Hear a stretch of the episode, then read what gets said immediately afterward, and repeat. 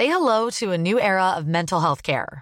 Cerebral is here to help you achieve your mental wellness goals with professional therapy and medication management support. 100% online. You'll experience the all new Cerebral Way, an innovative approach to mental wellness designed around you. You'll get a personalized treatment plan from a therapist, prescriber, or both in a safe and judgment free space. Your cerebral therapist or prescriber will outline a customized plan with clear milestones along the way so you can get to feeling your best. With Cerebral, you're not alone in your mental health journey. We're here to empower you to live a fulfilling life. So take that first step towards a brighter future and sign up today at cerebral.com slash podcast and use code ACasts to get 15% off your first month. Offer only valid on monthly plans. Other exclusions may apply. Offer ends July 31st, 2024. See site for details. Eu sou Mário Persona e essas são as respostas que eu dei aos que me perguntaram sobre a Bíblia.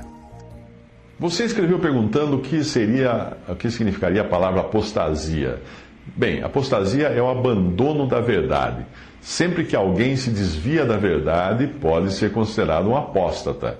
No sentido bíblico, eu acho melhor uh, traduzir aqui um trecho que eu encontrei no Concise Bible Dictionary, que diz o seguinte: Embora a palavra apostasia não ocorra na versão autorizada, ele estava falando da, da versão King James, ah, em inglês, a palavra grega ocorre e é dela que a palavra inglesa provém. Em Atos 21, 21, Paulo foi informado de que era acusado de ensinar os judeus que viviam entre os gentios a apostatarem de Moisés. Paulo ensinava a libertação da lei pela morte de Cristo, e isso podia parecer a um judeu zeloso como se fosse apostasia. A mesma palavra apostasia é usada em 2 Tessalonicenses 2,3, onde é ensinado que o dia do Senhor não poderia vir até que viesse antes a apostasia ou o abandono do cristianismo em conexão com a, manifestação do iníquo, que é o anticristo. Embora a apostasia generalizada de que fala ali só possa ocorrer, só poderá ocorrer depois que os santos forem levados para o céu, no arrebatamento, mesmo assim pode acontecer, como tem acontecido, um abandono individual da verdade. Veja, por exemplo, Hebreus 3,12, Hebreus 10, 26 a 28, a Epístola de Judas, em todas, é, todas as passagens existem avisos solenes também que mostram que esse tipo de apostasia ocorrerá cada vez mais e de modo generalizado à medida que a atual dispensação se aproxima de seu fim. Em 1 Timóteo 4, de 1 a 3, você encontra isso.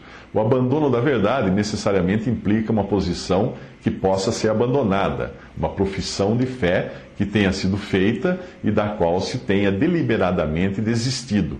Isto é, como dizem as Escrituras, como o cão voltando ao seu vômito e a porca que volta a revolver-se no lamaçal.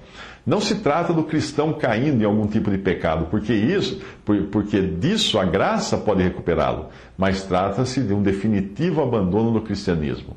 As Escrituras mostram que não existe esperança no caso da apostasia deliberada, mas mesmo assim, nada é difícil demais para o Senhor. Termina aí o trecho traduzido do Concise Bible Dictionary.